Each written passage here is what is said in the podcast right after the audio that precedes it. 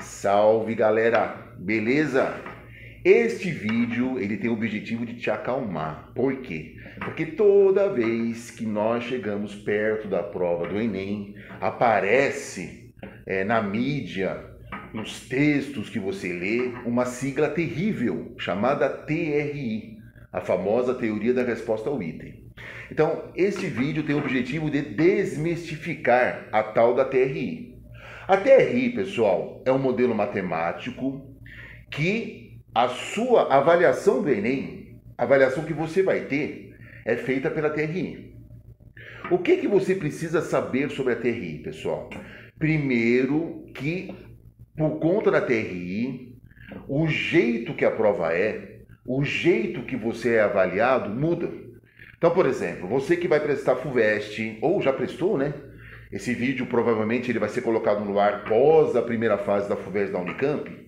Quem fez a FUVEST, portanto, deve ter percebido claramente assim: você termina a prova, aí você acertou 45 questões. Então, a prova da FUVEST é ponto a ponto. Um ponto, uma nota. Se você teve 45 pontos, é a quantidade de pontos que você tem para poder ir para a segunda fase, 45, 50. No Enem não é bem assim. Quem já fez o Enem deve ter percebido claramente que quando você recebe a nota, vem uma média, uma média por área, fora a nota da, própria, da prova de redação do Enem. Isso é por conta da TRI. Primeira coisa importante que você tem que saber sobre a TRI é que a TRI cobra coerência. Essa palavra é importante. O que significa coerência? Ela, o, o sistema consegue perceber se você está sendo coerente no desenvolvimento da prova. Pessoal, o que é uma coerência ao fazer uma prova? É óbvio.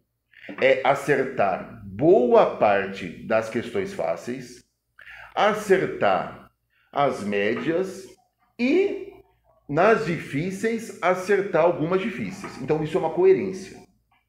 Quando que você não tem coerência? quando você acerta mais questões difíceis do que questão fácil. Pessoal, essa última frase minha é muito importante, porque se por acaso o sistema enxergar essa incoerência, se você teve um acertos mais nas questões difíceis e errou as fáceis, o sistema vai abaixar a sua nota. É por isso, isso acontece todo ano, pessoal. Você sai da prova, aí você olha o gabarito, aí você vai, encontra um colega, você pergunta para o colega o seguinte: ah, quanto, quanto você tirou no primeiro dia de prova? Eu tirei 50. E você também tirou 50. Só que na média, a sua nota e a nota dele são notas diferentes. Olha essa ilustração, pessoal, que eu trouxe para vocês. Percebam que o participante A, ele está todo feliz. Isso é um recorte, tá, gente? Mas é real. Isso acontece. Essa diferença de notas, que nesse caso chega a 170, é real. Percebam que tanto o participante A nesse recorte como o participante B, os dois acertaram cinco questões nesse recorte.